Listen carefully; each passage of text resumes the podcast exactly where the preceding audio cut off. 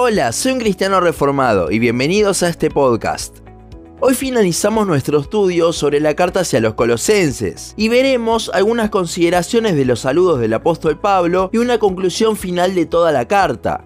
Colosenses 4, 7 al 18 dice, todo lo que a mí se refiere os lo hará saber Tíquico, amado hermano y fiel ministro y consiervo del Señor, el cual he enviado a vosotros por esto mismo, para que conozca lo que a vosotros se refiere y conforte vuestros corazones. Con Onésimo, amado y fiel hermano, que es uno de vosotros, todo lo que acá pasa os lo harán saber. Aristarco, mi compañero de prisiones, os saluda, y Marcos, el sobrino de Bernabé, acerca del cual habéis recibido mandamientos. Si fuera a vosotros, recibidle. Y Jesús, llamado justo, que son los únicos de la circuncisión que me ayudan en el reino de Dios, y han sido para mí un consuelo. Os saluda Pafras, el cual es uno de vosotros, siervo de Cristo, siempre rogando encarecidamente por vosotros en sus oraciones, para que estéis firmes, perfectos y completos en todo lo que Dios quiere, porque de él doy testimonio que tiene gran solicitud por vosotros, y por los que están en la Odisea, y los que están en Hierápolis. Os saluda Lucas, el médico amado, y demás. Saludad a los hermanos que están en la Odisea, y a Ninfas, y a la iglesia que está en su casa. Cuando esta carta haya sido leída entre vosotros, haced que también se lea en la iglesia de los laodicenses, y que la de la Odisea la leáis también vosotros. Decir al equipo, mira que cumplas el ministerio que recibiste en el Señor. La salutación de mi propia mano, de Pablo, acordado en mis prisiones. La gracia sea con vosotros. Amén.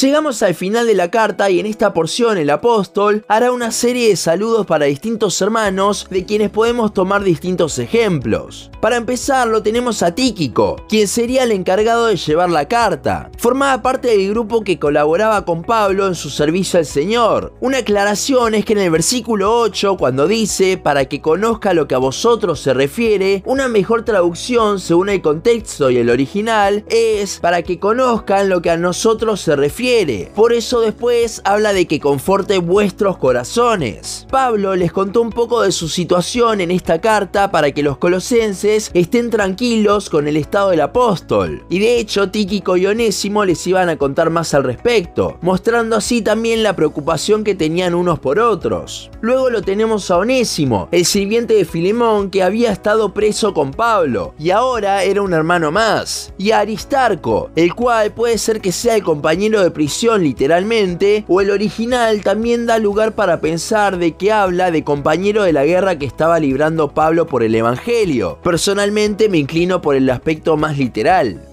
A continuación el apóstol lo menciona a Marcos. Si recordamos en Hechos, él fue la razón por la que Pablo y Bernabé se separaron. El apóstol no lo veía apto a Marcos, pero ahora vemos que tiene su apoyo. No sabemos qué pasó en el medio, pero de algo podemos estar seguros. Dios obró en el corazón del apóstol. Luego lo tenemos a Jesús, de quien no tenemos mucha información. Y no, el apóstol no se refiere a Cristo. La palabra justo no está mayúscula porque se refiere a No es un adjetivo en este caso, sino que es un nombre, el equivalente del nombre Jesús en romano. Mientras muchos judíos lo perseguían a Pablo y estaba en prisión por ellos, habían judíos que se convirtieron y lo apoyaban, como todos los que hasta ahora mencionó, lo cual le daba esperanza al apóstol.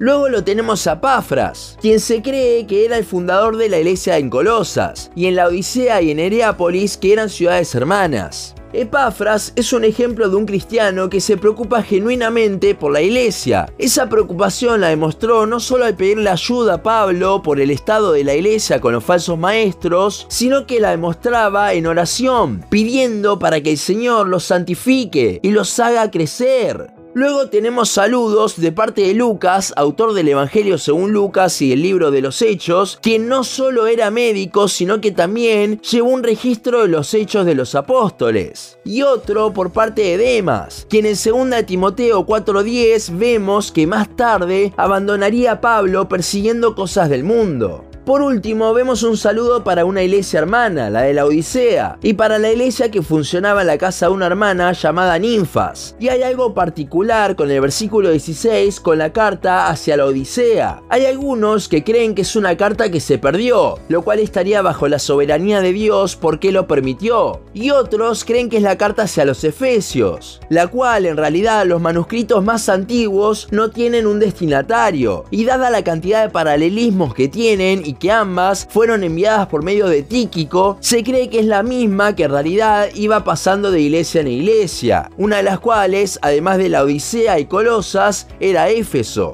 Y a la última persona a la que menciona Pablo, Arquipo, le da una exhortación que en realidad sirve para cada uno de los que estamos sirviendo al Señor en un ministerio, sabiendo que es una gracia de Dios el mismo y por lo tanto un privilegio. El apóstol cierra la carta con un saludo pidiendo que sigan orando por él, y esto lo hace de su propia mano, ya que es probable que el resto de la carta lo haya dictado.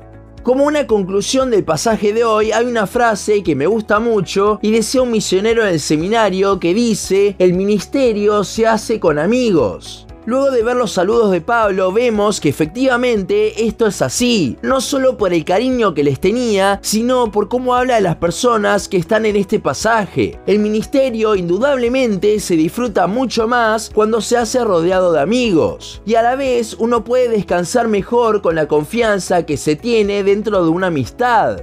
La epístola hacia los colosenses es una carta que se considera muy práctica, ya que la mitad de los capítulos hablan de esto, y si bien se expresa muchas veces cosas prácticas, estas no son el centro, sino que Cristo lo es. A lo largo de esta carta pudimos ver más del valor y la plenitud de Cristo, capítulos 1 y 2, y cómo al ver eso, al admirarnos de su belleza, esto repercute en nuestras vidas, capítulos 3 y 4. Cuando vemos todos los mandamientos e imperativos expresados en esta carta, no será por nuestro esfuerzo que los podamos cumplir. Eso es imposible. Y es lo que intentaban hacer los falsos maestros, llenarlos de reglas sino que la carta se escribió para que yo vea cómo Dios quiere que viva, ver que mis fuerzas no puedo, pero como hijo de Dios quiero hacerlo, y en consecuencia corro a Cristo, lo veo a Él, rogándole que me ayude. Recuerda que la base de toda la parte práctica de la carta, de toda nuestra vida cristiana en realidad, es ver a Cristo.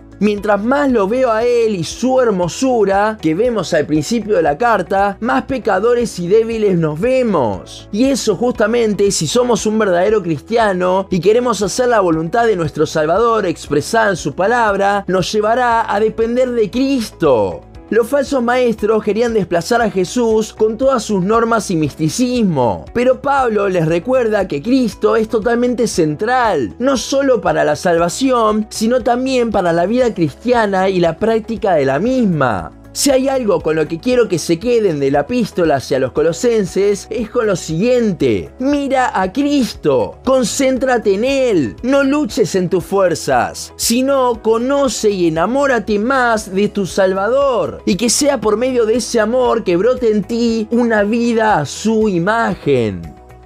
Hasta aquí nuestro podcast de hoy y nuestra serie sobre Colosenses. Seguinos en Instagram, Facebook y Spotify. En todas nos encontrás como un cristiano reformado. También seguinos en uncristianoreformado.blogspot.com para leer el resto de nuestros blogs. Nos vemos en la siguiente ocasión.